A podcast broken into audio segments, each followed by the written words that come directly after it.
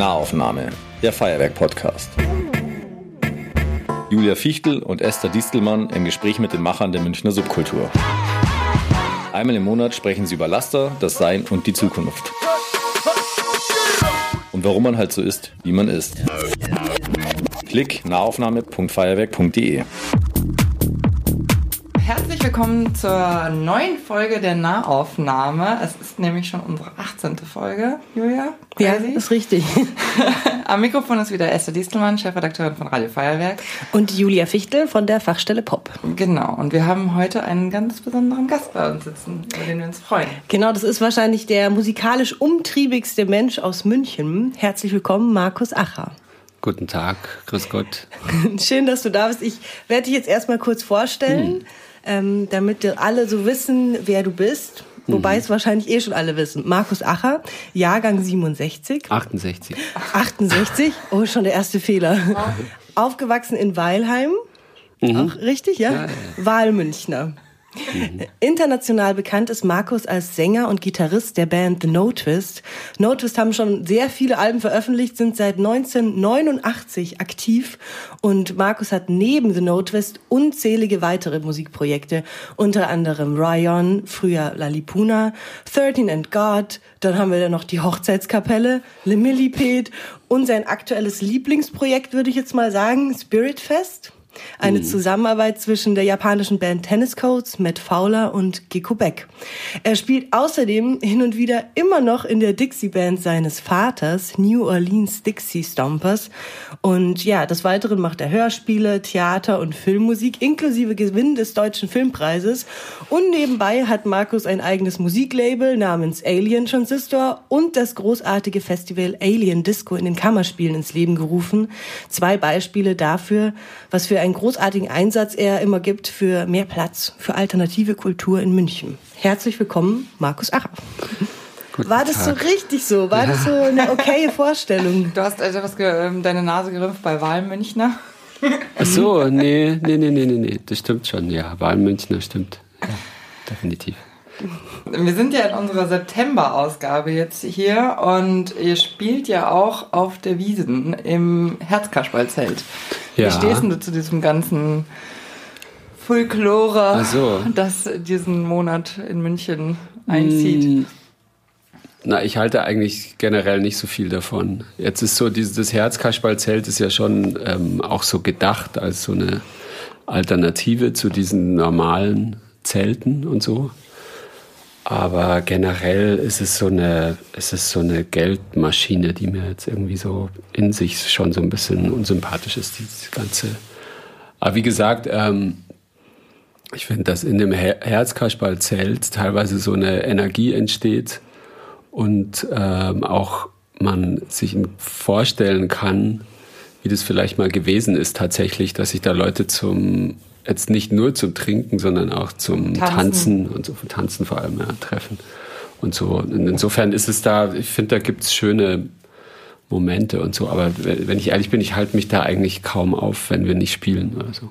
Also du würdest privat eher nicht äh, mal. Mm, ja, ich war schon, wenn die Landlagsschwester spielen, dann war ich schon mal und so. Und das ist dann auch schön und so, aber es geht eigentlich tatsächlich auch nicht ohne Trinken, finde ich.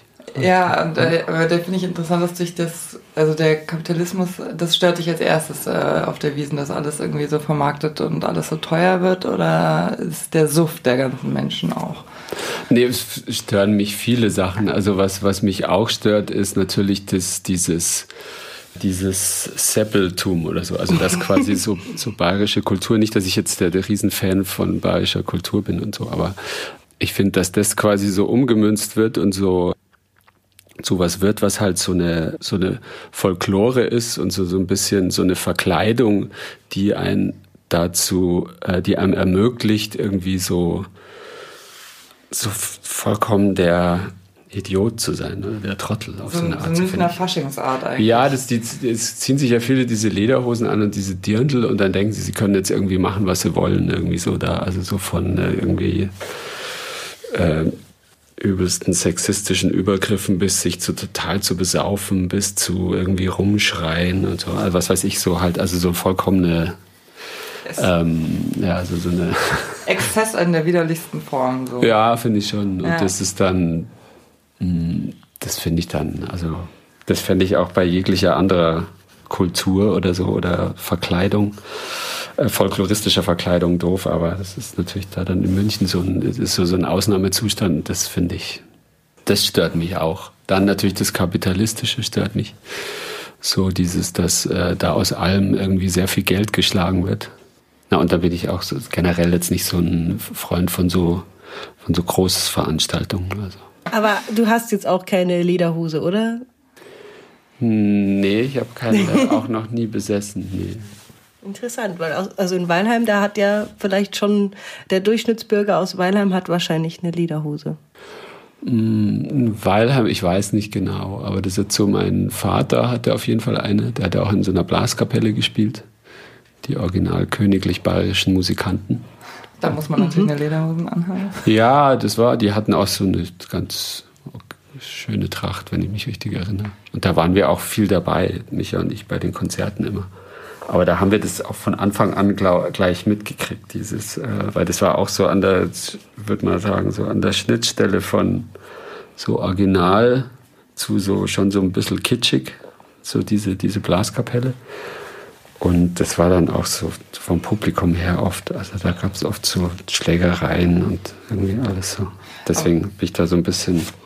Aber du spielst da, du spielst da ja noch ab und zu, oder? Nein, nicht in Nee, der- das, äh, das ist die, die Dixieland Band. Ah, okay, das ist also der Vor dann ist dein Ja. Vater auch anders musikalisch noch tätig.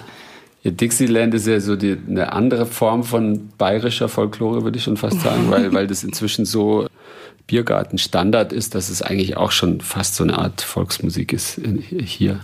Und das ist mein Vater, der, der macht es schon ganz lange und der hatte dann, hat dann irgendwann mit dem, mit meinem Bruder, dem Micha und mir und noch ähm, zwei, drei anderen diese Dixieland, New Orleans Dixieland Stompers gegründet. Und das habe ich sehr, das hat gleichzeitig mit Now angefangen, also 1990. Und das haben wir dann sehr lange gemacht, äh, Micha und ich. Und jetzt spiele ich kaum noch, eigentlich, weil ich einfach keine Zeit habe. Und der Micha auch nicht. Aber so, so letztes Jahr war auch so ein Jubiläum wieder. Also da hat mein Vater dann ein Konzert organisiert, auch in Unterhausen. Und das, ja, das ist schön. Und aber in so Blasmusik habt ihr nicht gemacht, so früher, also in eurer Jugend oder so. Hm. Dass ihr, keine Ahnung, oder du so an der Trommel. Nee, ich habe keine gemacht. Der Micha schon, ja. Okay. Ich habe Kleinette irgendwie relativ bald wieder aufgehört, weil ich gemerkt habe, dass keine von den Bands, die ich mag, dass da eine Kleinette Klarinette dabei vorkommt. Einfach aus, ausgesondert. Ah. Und dann habe ich, dann habe ich kurz Saxophon und Querflöte. Aber das hat auch nicht so gepasst. Und deswegen, und ähm, ich wollte dann auch nicht tatsächlich. Also mir hat das einfach, ich war ja auch dann drei Jahre älter wie der Micha. Ich, ich konnte dann schon sagen, ich Das mag auf keinen. Fall in eine, ja, ich mag auf keinen Fall in eine Blaskapelle und so. Okay, ja dann ähm, würde ich sagen, gehen wir jetzt mal zu unseren Boxen, die vor uns stehen. Und da steht wie immer Zeit, Sein und Laster. Und wir haben gestern Abend zusammengesessen und uns noch Zettelchen für dich überlegt. Welche Box spricht dich als erstes an? Die da, die so am nächsten. Na, das ist gut. Zeit. Quality Time soll das Was, heißen. was heißt? Was ist Äh, eine wertvolle Zeit, die du, wo, wo du etwas machst, was dir Spaß macht. Oh, Gibt es da etwas, was du machst gerne außer Musik? Hm, na, ich muss gestehen, dass das da- dadurch, also ich mache ich mach schon das, was mir am meisten Spaß macht mit Musik. Und deswegen ist eigentlich die, die Zeit, die ich jetzt mit Musik verbringe, äh, ist mir sehr wichtig oder macht mir sehr viel Spaß. Ist natürlich oft auch stressig und so, aber Aber kannst du da auch ausschalten? Also kannst du immer, wenn du Musik machst, deinen Kopf auch mal ausschalten? Oder ist das wahrscheinlich. Nee, aber ich kann tatsächlich mein. Das ist dann vielleicht auch wieder der Nachteil davon. Ich kann das auch nicht nie wirklich abschalten. Eben. Also deswegen gibt's vielleicht jetzt das. Also ich meine, ich mache viel mit meinen Kindern, wo es dann auch um andere Sachen geht, aber ähm, da ist es auch oft so, dass, dass die auch das auch merken, dass ich teilweise dann wieder äh, anfange, über irgendwas nachzudenken oder so. Was, äh, also es, das heißt, ich kann eigentlich nie so richtig abschalten. Und wenn, dann ist es so vielleicht Kino oder sowas. Aber da gehe ich kaum. Und wenn, dann, dann schlafe ich auch oft sofort ein. so, so nach, nach einer Viertelstunde schon. Also. Weil du dich nicht so lange konzentrieren möchtest? Nee, Oder weil, weil ich glaub, du dann müde bist? Ja, ja, wahrscheinlich, weil das irgendwie bei mir so einen Knopf drückt, dass ich jetzt nichts mehr machen muss und so. Und dann ist das, heißt es sofort schlafen oder so. Ich weiß nicht. Quality Time kann ja auch schlafen einfach sein. Hm. Schläfst du wenig? Ja, sehr wenig. Wie hm. viel schläfst du so? Weiß ich nicht, so was, wie rechnet man das aus? ja, ich weiß nicht, ab dem Zeitpunkt, wo du schläfst. Wann gehst du denn ins Bett? Sechs, allerhöchstens sechs Stunden, fünf, sechs, sowas, glaube ich. Crazy. Bist du denn nicht dauerhaft müde?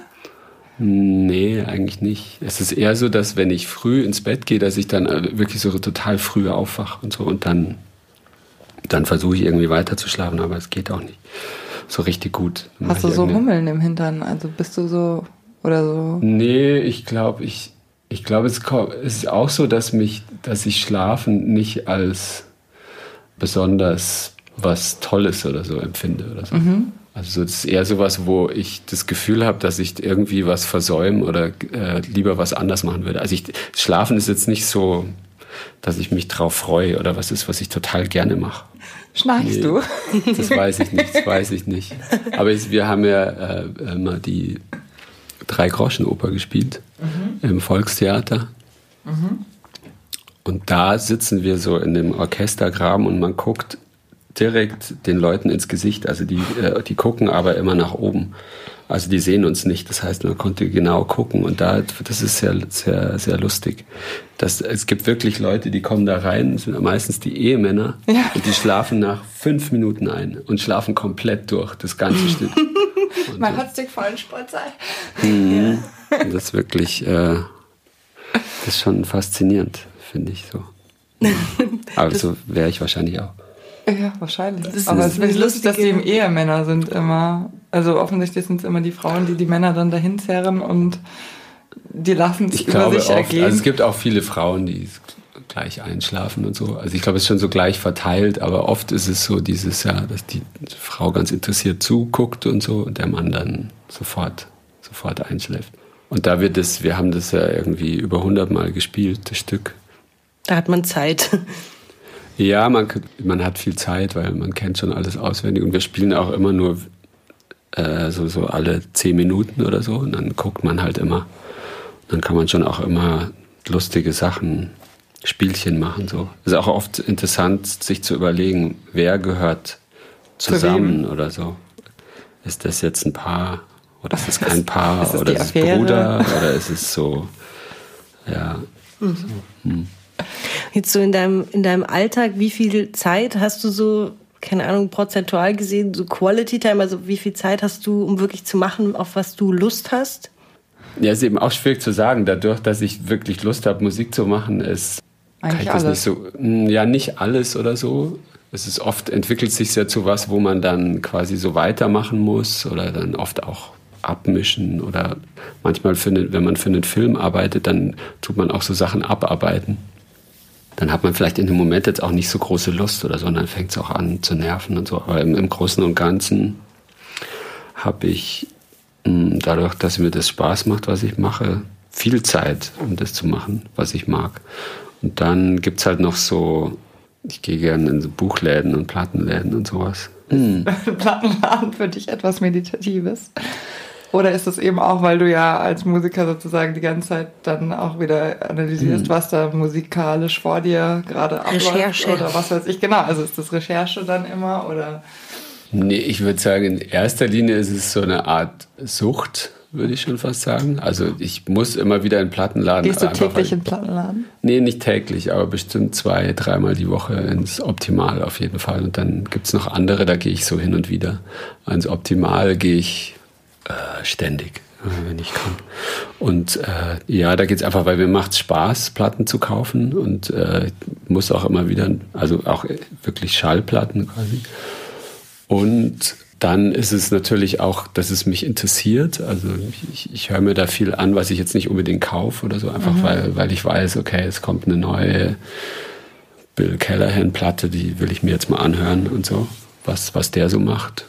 Und macht es mir an sich Spaß, so Platten anzugucken und zu, zu schauen, was da ist. Deswegen gehe ich auch in anderen Städten immer, auch wenn ich dann oft vielleicht nicht immer was kaufe oder so.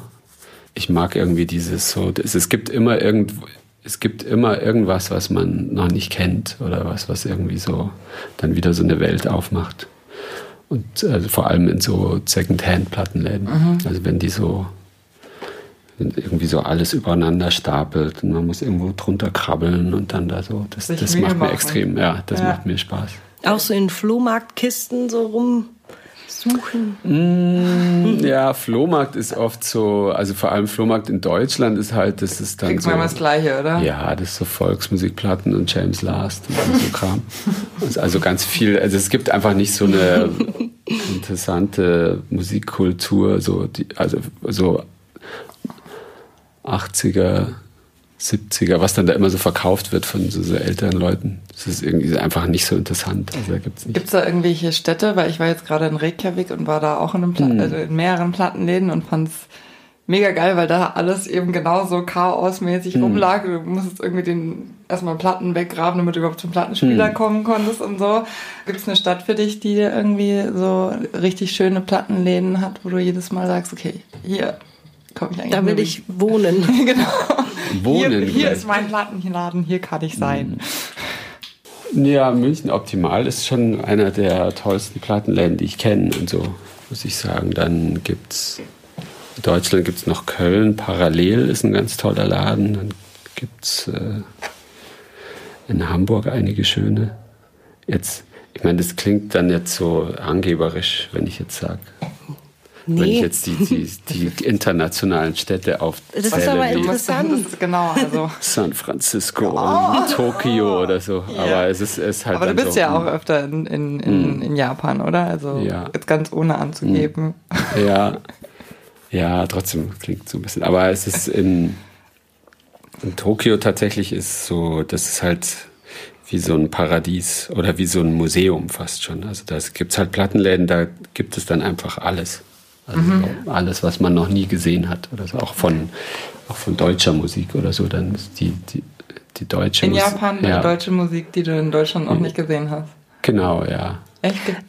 Also ich war jetzt noch nie in Japan. Ich stelle mir aber einen japanischen Plattenladen so sehr sortiert und geordnet vor. Jetzt nicht so mit so Kisten, wo man sich so durchwühlen muss, mm. sondern eher sehr, sehr ähm, ordentlich? Wie, oder ist das? Nee, also man stellt sich das vielleicht immer so vor, dass Japan alles so aufgeräumt und ordentlich ist. Ist es aber tatsächlich gar nicht. Also da ist genauso viel Chaos und Dreck und ähm, Durcheinander wie, also noch mehr eigentlich wie hier tatsächlich. Also es gibt es auch. Also es gibt so sehr große, geordnete, ganz penible Läden gibt es hier aber ja auch. Und so, dann gibt es aber auch so so wirklich so, so, so äh, Läden, die einfach nur vollgestellt sind mit Zeug oder so. Also, wobei ich natürlich hauptsächlich in den eher geordneteren war und so, weil die anderen man jetzt nicht so einfach findet oder so. Also, aber, aber du kennst ja auch ein paar Japaner, die haben bestimmt hm. dann schon mal so ein paar Tipps dir gegeben, oder? Äh, definitiv, ja, ja. Ich gehe auch immer mit ähm, dem äh, Ueno von den Tennis Codes, der ist auch so wie ich, also der will auch immer sofort in Plattenläden überall. mit dem gehe ich dann auch immer, aber da die Zeit meistens so, so wenig ist, dann äh, geht man natürlich erstmal in so die ganz, also so wie wenn man hier jetzt ins Optimal gehen würde und dann erstmal zu, weiß ich nicht, Best Records oder so, was jetzt so der speziellere ist. Und so ist es da dort auch. Deswegen, ich habe da meistens nicht so viel Zeit, weil in erster Linie bin ich ja dann zum Musikmachen und so halt und macht man Konzerte und dann ist halt so zwischen Soundcheck und Spielen und oder Essen dann schnell noch irgendwo hinlaufen für eine halbe Stunde in einen Plattenladen oder so. So ist dann die Realität halt meistens. Jetzt abseits der Plattenläden in Japan, Japan, das gefällt dir das Land, ne? Also so wie ich das mhm. gelesen habe. Mhm. Äh, was ist das, was dir daran gefällt? Ich habe sehr viel zu tun habe mit den, also vor allem den Tenniscodes, also mhm. Zaya und Ueno, mit denen ich Musik mache. Und dann auch viel mitkriege und inzwischen auch viele Leute kennen da und so. Also was mich in erster Linie, also ich kam natürlich über die Musik und die Kultur da so hin, was, was mich sehr fasziniert hat. Und dann habe ich immer mehr kennengelernt und dann ist so, dass generell es halt ein Land ist, was, ich denke, das werden wahrscheinlich die meisten sagen, die da mal waren. Es gibt halt kein anderes Land, was so ist oder so. Mhm. Also das wirklich so steht, so vollkommen außerhalb in, in vielerlei Hinsicht. Gibst du mal ein Beispiel? So bestimmte ähm, Gegensätze, die aufeinandertreffen und dann auch so die Kultur bestimmen. Also einerseits, also wie jetzt vorhin schon war, dass es so einen sehr großen Perfektionismus gibt, sehr strenge Regeln im Umgang, schon wie man miteinander spricht und solche Sachen, die jetzt äh, ähm, mich als Ausländer nicht betreffen oder so, aber die man immer wieder mitkriegt. Gleichermaßen gibt es auch unglaubliche wiederum so Freiheit, die ich jetzt das Gefühl habe, viel größer ist als jetzt, also in der, in der Kunst oder Musik teilweise. Also die Leute, mit denen ich da Musik mache oder die ich teilweise auch sehe, das ist unglaublich tolle, freie, kreative, ideenreiche Musik oder so. Also experimentierfreudiger? So, ja, mh, hm, viel. Hm. Okay.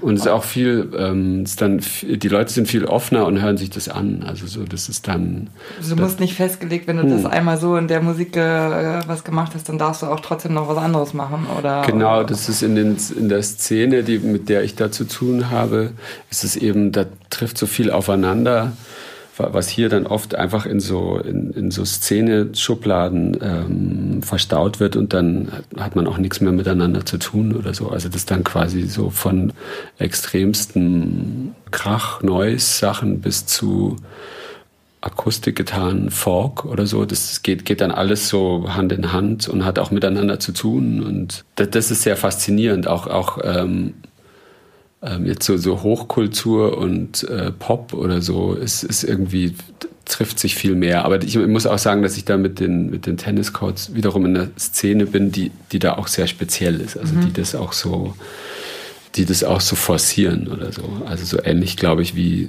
vielleicht das teilweise auch hier Leute in München gibt es ja auch, so, so Leute, die da sehr, sehr offen sind. Jetzt eben diese ganze Good Feeling-Szene jetzt oder Anton Kauen, solche Leute, die halt auch keinerlei äh, Berührungsängste haben und sich jetzt mhm. nicht so einordnen lassen oder so. Haben man da ähm, deine japanischen Freunde, weil ich finde es immer so schwierig als weiße Perspektive dann über Gründe da, aber haben deine japanische Freunde dafür eine Erklärung, warum das so ein bisschen freier ist? Nee, ich habe das also so genau ähm, analysiert haben wir das dann auch nicht oder so, habe ich jetzt nicht so nachgebohrt. Ich glaube nicht.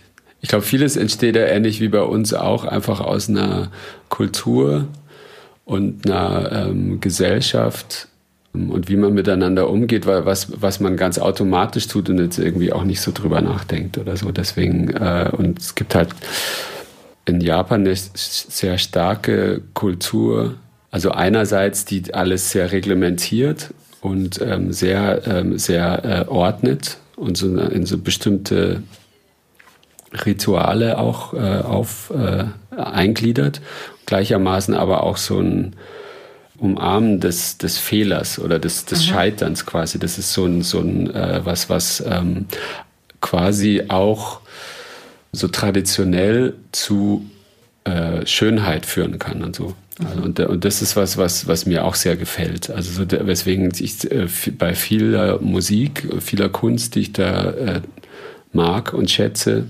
quasi das Nicht-Perfekte ganz wichtiger Teil davon ist. Und, und das äh, ist erstmal befremdlich oft für, für ähm, Europäer oder Nicht-Japaner. Und dann führt aber zu, also ich habe davon sehr viel gelernt, also mhm. muss ich sagen. Also das, es gibt ja sehr viele Bands oder von den, von den Bands, die ich kenne und schätze, wo äh, sich einfach quasi professionelle, in Anführungszeichen, Musiker mit äh, Leuten, die noch irgendwas anders arbeiten und ihr Instrument jetzt nicht so toll können mhm. oder so zusammenspielen. Mhm. Und es ist jetzt auch ganz normal so oder gar nicht so. Und dann klingt es auch manchmal ziemlich schief. Äh, erstmal und dann merkt man aber, dass, dass es tatsächlich einem hilft oder dass es äh, ermöglicht, das, das Stück an sich freier zu das, sehen. Ja, ähm, oder besser zu sehen. Mhm. So wie diese, diese berühmte Kunst in, in, Japan, dass wenn eine Schale zerbricht, ja. dass man dann halt die wieder zusammenklebt und, und aber extra den, den, den Bruch äh, sogar noch hervorhebt und so. Und Mit das, einer schönen Farbe, das habe ich ja. auch gesehen, das habe ich auch schon gemacht, mhm. weil ich finde es mhm. wunderschön. Mhm. Und auch das Erhalten eben mhm.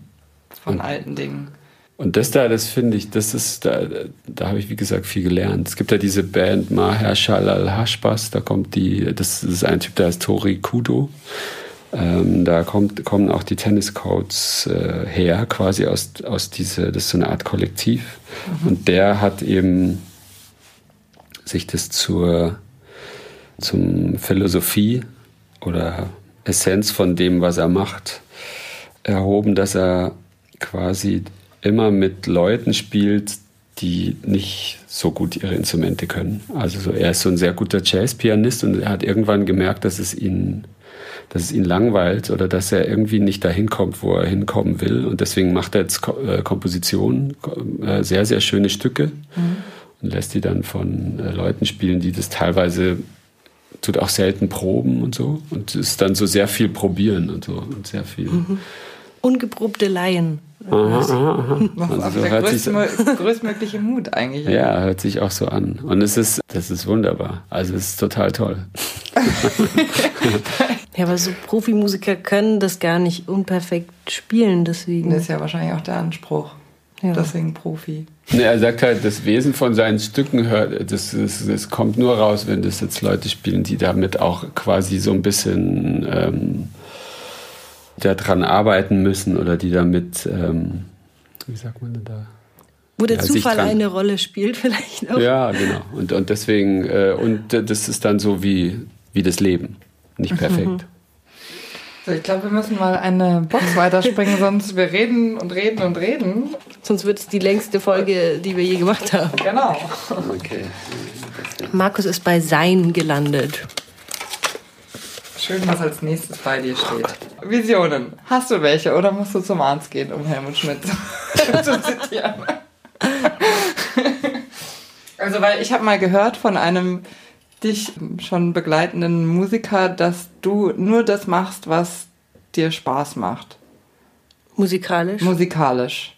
Würdest du das so unterschreiben oder ist das ein Gerücht? Ja, ich versuche es zumindest und so. Also so, oder ich versuche zumindest also es, es, geht natürlich nicht immer, weil, wie ich vorhin schon meinte, manchmal kommt man jetzt, wenn man Filmmusik macht oder... Muss man Brötchen bezahlen und dann hm, macht man. Ja, nee, das, das gar nicht mal. Das, das geht irgendwie ganz gut. Aber dass, dass wir auch eigentlich die Sachen, die wir angeboten bekommen und die wir dann machen, sind auch Sachen, die wir machen wollen und so. Aber man kommt halt oft an den Punkt, wo es auch wo man halt so abarbeitet, weil es keinen nicht mehr so viel Spaß macht. Gibt es irgendwie so Szenen, da muss man halt dann nochmal eine Variation machen und dann von irgendeinem Thema oder die Themen, die man gerne anbringen würde, die funktionieren nicht und dann muss man immer weiter suchen und so. Mhm. Oder auch bei der Hochzeitskapelle, wir spielen da ja auch ähm, inzwischen Hochzeiten tatsächlich.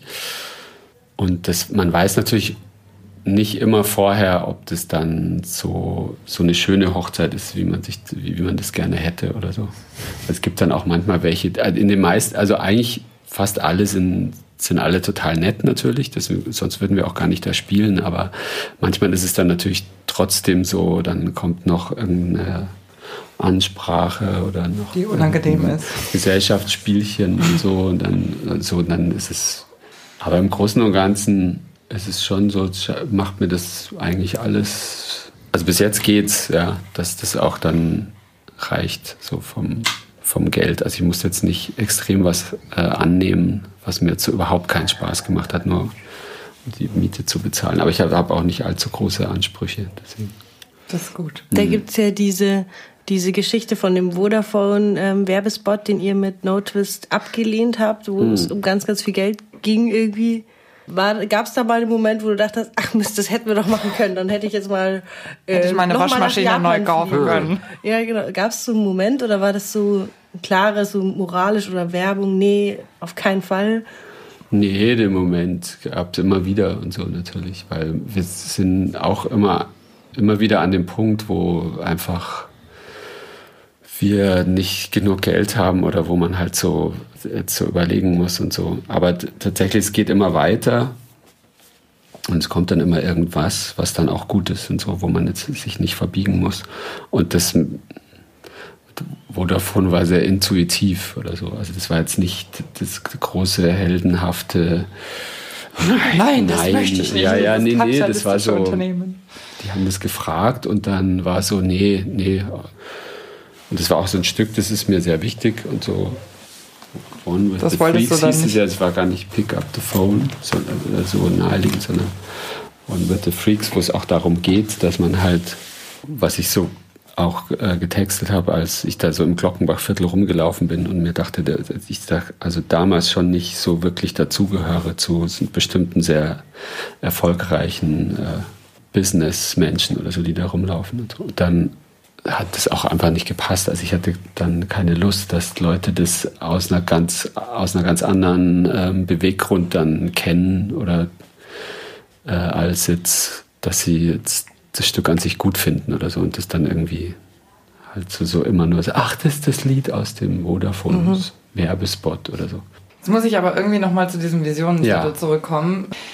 Also, wenn, hast du, also bist du so jemand, der sich einen Plan macht, was du machen willst, oder bist du eher so ein, ich, ich, ich lasse mich treiben und spüre mhm. das, ob mir das, äh, ob ich darauf Lust habe und mich dann darauf einlasse, oder wie bist du, also bist du, planst du Dinge?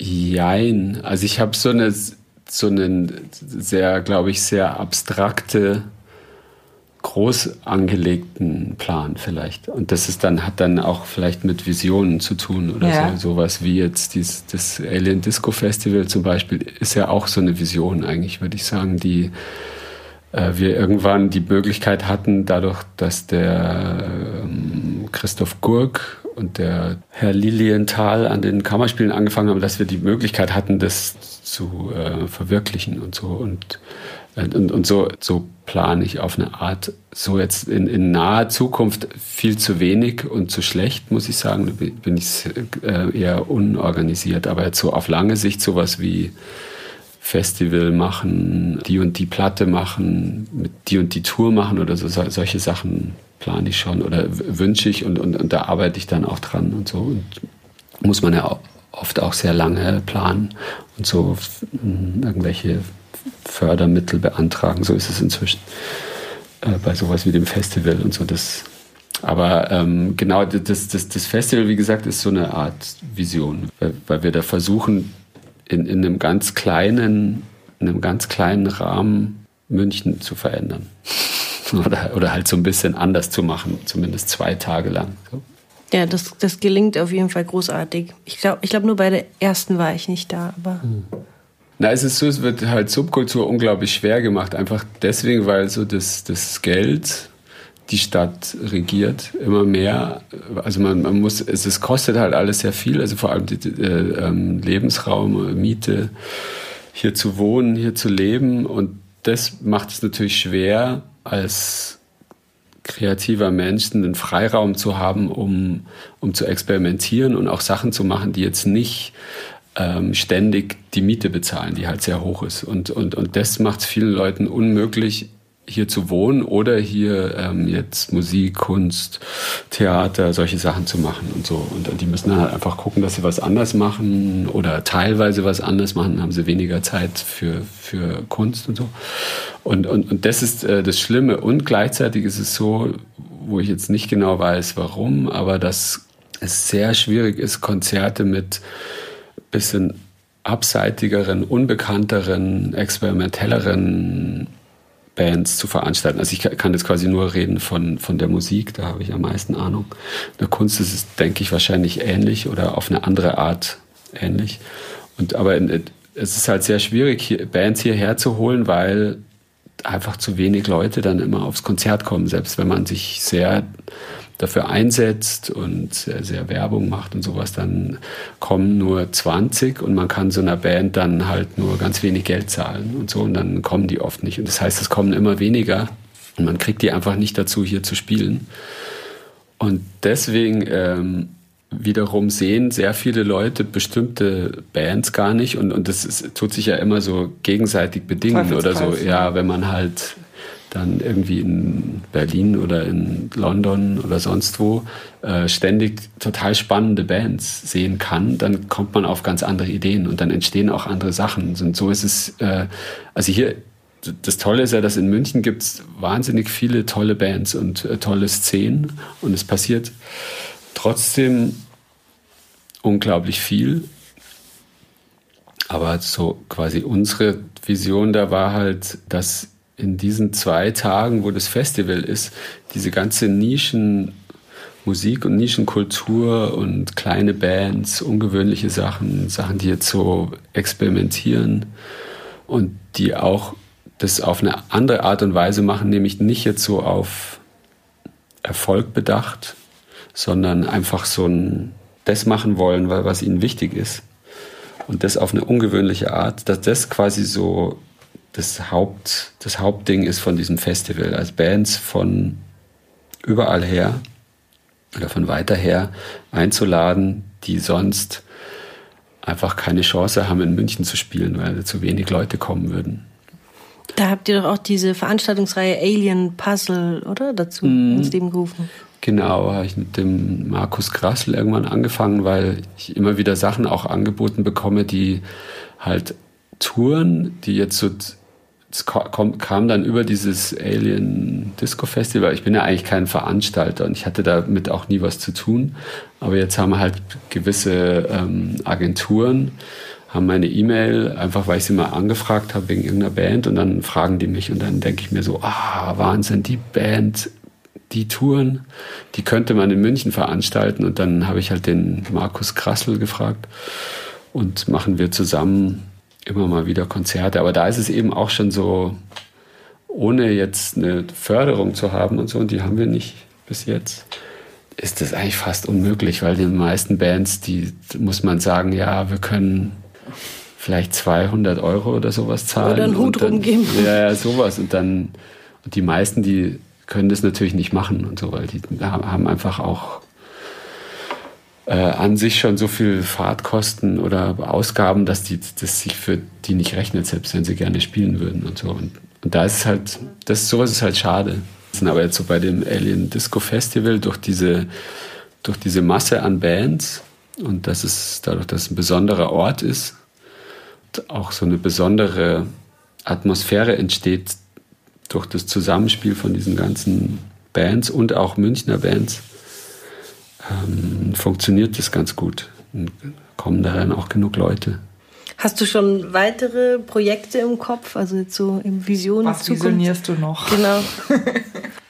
Na, ich würde das gerne mal im Sommer machen und zwar draußen und so, aber das ist, das ist so, wo ich mir irgendwie mir die Zähne ausbeiße, weil das in München natürlich schwierig ist. Location Wegen, oder? Nee, ich glaube, das könnte man schon irgendwie hinkriegen, aber weil es halt einfach immer mal wieder regnet und so. Mhm. Also wenn das jetzt so in. Italien kann man sowas machen oder so, aber hier ist dann, wenn man dann natürlich Bands von weiter her einlädt, gäbe es auch ganz tolle, die, wo das toll wäre, wenn die mal, wenn jetzt irgendwie eine afrikanische Blaskapelle an der Isar spielt, wäre einfach ja. toll und so. Aber ähm, wenn es dann regnet, dann man holt die da von sonst woher, mhm. dann ist natürlich doof. Deswegen ähm, müsste man da so überlegen wir da schon immer, dass es immer so zwei Orte gibt, wo mhm. man ausweichen kann. Aber Okay, ja dann. Ja, wir ähm, haben noch eine dritte äh, Genau, Kategorie. und dann mal sehen, wie, wie, wie oft du da ziehen wirst. Hier, lass da. Ich glaube, die brauchst du noch nicht wegstellen. Oh. Mhm. Aber das ist bei mir kein Laster, würde ich sagen, oder? Nee, das ist genau die Frage. Also, also aber wenn du dich da so. Also, Selbstdarstellung. Äh, genau, du hast Selbstdarstellung gezogen und wir haben ja auch vorhin schon ein Foto hm. gemacht und Witze über Instagram gemacht. Hm. Du machst sowas überhaupt nicht, gell? So ein, du bist kein Selbstdarsteller. Oder? Nee, nicht, nicht, nicht, nicht so wirklich. Also früher hatte ich ein ganz ein großes Problem damit und habe es dann eher so ähm, in dem Minusbereich, also so sehr. Also extra gar nichts. Äh nee, auch so, ähm, soll ich sagen, auch so kämpferisch so gesagt, so na, auf keinen Fall irgendwie.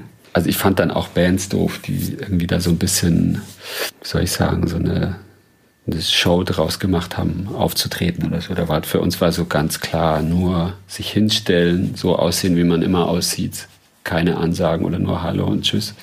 Und das mit dem Hallo und Tschüss ist jetzt alles immer noch bei mir und so. Aber ich sage sag nicht viel auf der Bühne. Aber ich habe inzwischen kein Problem mehr damit ähm, oder finde das sogar gut. Mag das sehr, bei, wenn Bands sich da auch was überlegen und so. Aber das ist quasi so bei mir jetzt nicht so ein also du hörst gerne anderen zu, die ein bisschen mehr erzählen als Hallo und Tschüss, aber du möchtest selber nicht mehr als Hallo und Tschüss sagen. Verstehe ich das richtig? Weil ich ja, irgendwie es bezieht so sich nicht nur auf die, auf die Ansage.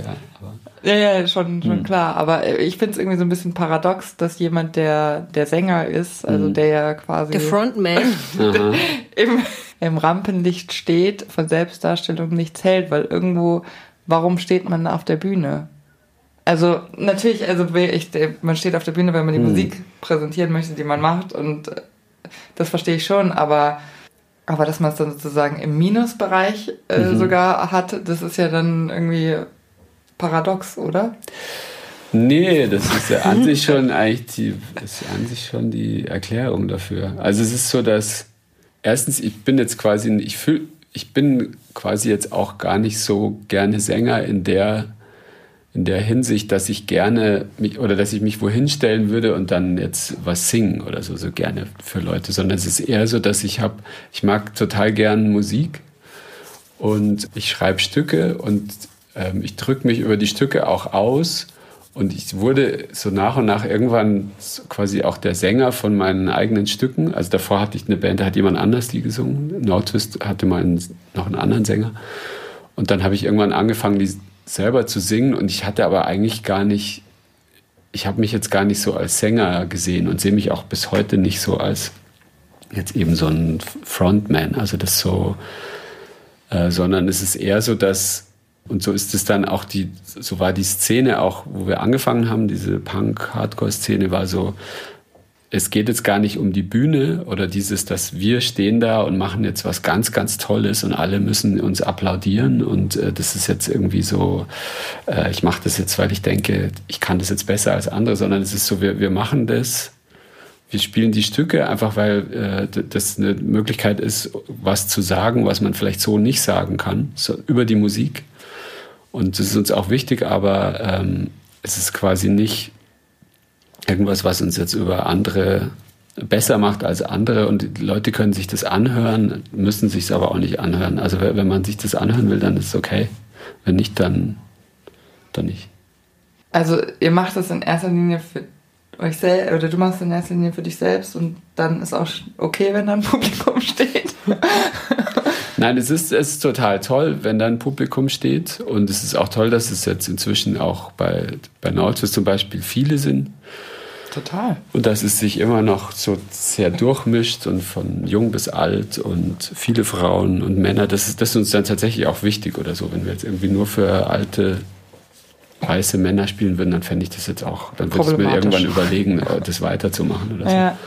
Aber es ist tatsächlich, es verjüngt sich auch immer wieder und, und, und darüber denken wir schon nach und das ist uns auch wichtig und so. Und da äh, gucken wir schon quasi von der Bühne runter und schauen uns an, wer da steht oder so. Es ist nicht so, dass wir nur nach unten gucken und halt unsere Musik machen und der Rest ist uns egal oder so. Aber es ist schon immer noch so, dass es geht in erster Linie um, um die Musik und um die Stücke und quasi das wir selbst, unser Auftreten, die Bühnenpräsenz oder wie man das dann nennt oder so, ist jetzt bei, bei Nautist nicht so ein, nicht so ein Thema. Ja. Und es ist aber inzwischen so, dass es, äh, das ist, was ich vorhin meinte, ich jetzt nicht mehr total äh, das, das verachte, wenn irgendwie eine, eine Band sich inszeniert oder sich überlegt, wir machen, wir ziehen uns alle das Gleiche an oder wir machen dieses und jenes, finde ich, äh, je nachdem, auch total toll oder äh, gefällt mir auch oder würde ich bei anderen Bands auch bestimmt mitmachen und so. Bei Nordwest ist es halt eine sehr, soll ich sagen, eine sehr konzentrierte Band auf eine Art, die sich so und, und wo wir auch gemerkt haben, dass das äh, oder wo sich das so entwickelt hat, dass die, dass die Musik so für sich steht oder dass sie vielleicht so die Hauptfigur ist, dann bei einem Konzert auf der Bühne oder so, dass quasi wir so in den Hintergrund treten und kann die Musik spricht. Bist du, ein, bist du ein Kontrollmensch? Hast du gerne Kontrolle über Dinge? Mhm. ich leite das gerade so ein bisschen ab aus den Sachen, die du mhm. gesagt hast. So, ähm, also es wirkt so, als hättest du ganz klare Vorstellungen davon, was The No Twist ist. Also ja. wie es. Mhm. Und äh, aber ich stelle mir vor, wenn man das eben weiß, muss man ja ganz bestimmte Entscheidungen treffen, damit es auch so bleibt, mhm. oder? Ja. Und das ist doch auch eine Kontrollangelegenheit, oder? Ja, ja, definitiv, ja. Ja, ja, das ist, ich glaube, bei Nautilus sind alle sehr, da sehr kontrollmäßig. Aber ich jetzt von mir persönlich definitiv, und das ist auch was, wo, wo ich immer wieder versuche oder wo ich eben merke, das, da kommt es wieder zu dem Anfang mit den, mit, äh, den japanischen Bands oder so, mhm. dass es mir gleichermaßen total wichtig ist oder ich sehr, sehr viel lerne und es mich freut, dass ich ähm, jetzt so mit den Tenniscoats zum Beispiel oder auch dem, dem Matt, der bei Spirit Fest mitspielt, ich irgendwie von Leuten lernen kann, so loszulassen und auf, auf eine andere Art auch mhm. äh, Musik entstehen zu lassen, als dass nicht alles immer so ganz, dass man nicht alles plant. Das heißt, es ist dein Ausgleich. Mm. Nee, es ist so neue, äh, es sind so neue Herangehensweisen. Erkenntnisse tatsächlich, die ich auf meine alten Tage noch. Musikalischen Reifeprozess. Hm. Ja, definitiv. Also ich habe da viel gelernt und ähm, also ich bin zwar war schon also Nordwest ist ja auch Teil von Nordwest ist auch Improvisation und so eine bestimmte Freiheit im Umgang mit äh, Elementen, aber es ist so mit ähm, vor allem, was man nicht macht, es ist schon sehr definiert, stimmt ja, und sehr kontrolliert. Ich finde es total spannend, wie quasi alles um euch rum so entstanden ist aus Weilheim heraus, also so Provinz ja irgendwie, hm. auch eine ganz andere Zeit ohne Internet natürlich und sonst was. Wie wie ist denn das überhaupt passiert? Also wie ist dieses ganze also diese ganze Musikblase Weilheim entstanden oder das, das ist noch was, was mich interessiert, auch wenn es hm. jetzt nicht ganz auf Selbstdarstellung kommt, aber sonst ist die Folge vorbei und ich habe es nicht gefragt. Im Endeffekt kam das viel von, von außen, von, es gab so zum Beispiel die neuseeländische Indie-Szene gab es. Das mhm. war so ein, ähm, eben auch Leute, die, wo verschiedene Musiker in vielen verschiedenen Bands mitspielen. Oder dann gab es die Band Sonic Youth, dann gab es äh, so diverse Musikszenen, äh, die, die eben, wo wir gemerkt haben, dass so, so ein, äh, das quasi auch in nicht großen Städten und so ein bisschen abgeschnitten von, von so, so, so typischen urbanen äh, Vorteilen oder so, was entstehen kann aus sich selbst heraus, indem einfach Leute zusammen selber was machen und dass man einfach selber machen muss und so. Und ich glaube, daraus ist das entstanden, dieses in, es war ja in, in Weilheim halt, war es sehr so,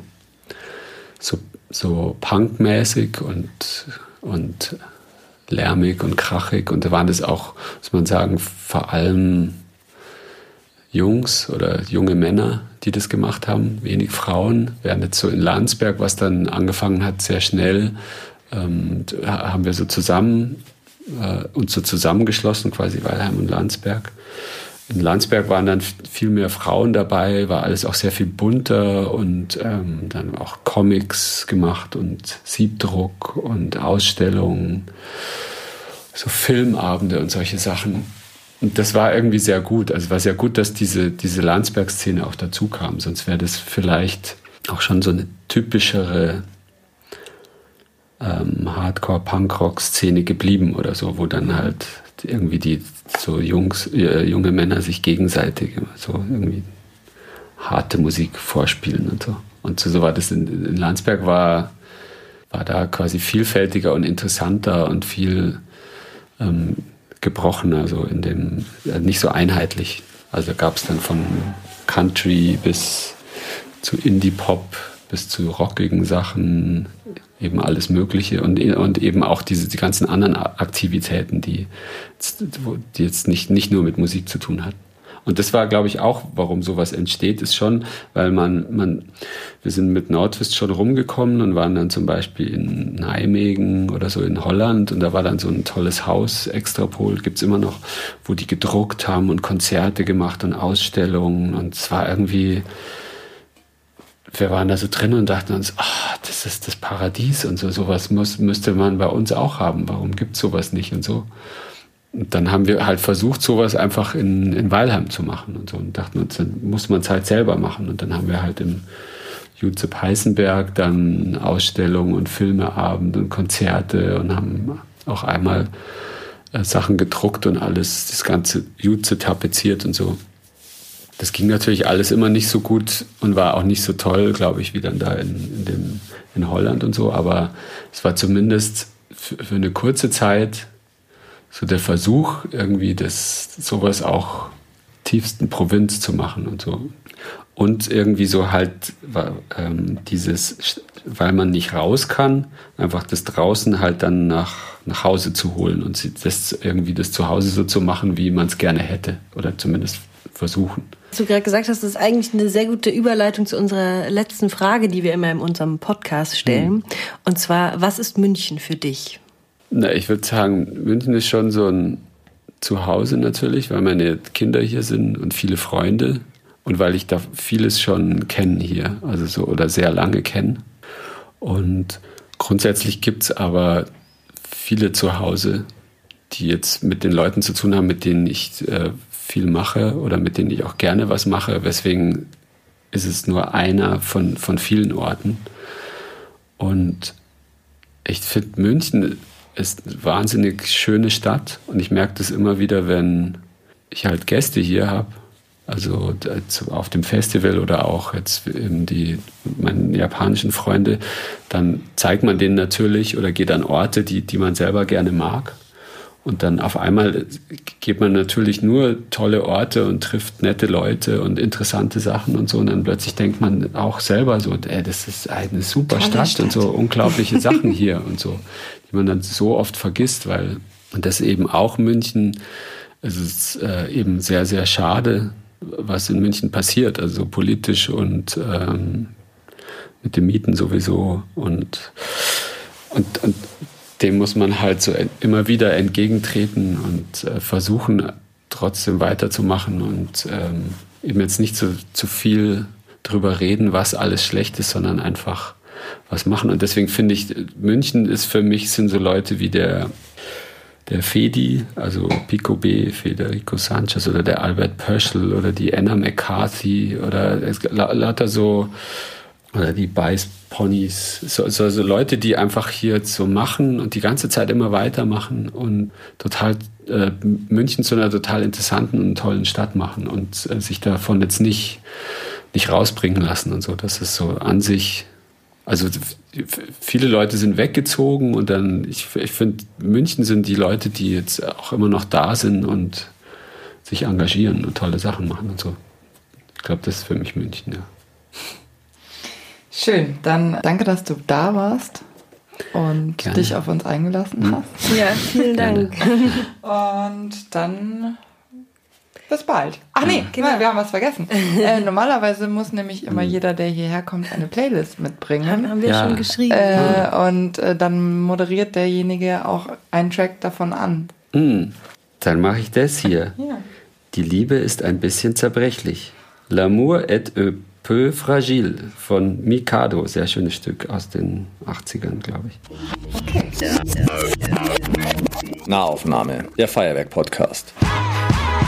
Sie hören auf Spotify, iTunes und Podigy. Im Netz unter nahaufnahme.feuerwerk.de. Ihr findet uns auch auf Instagram, nahaufnahme-podcast.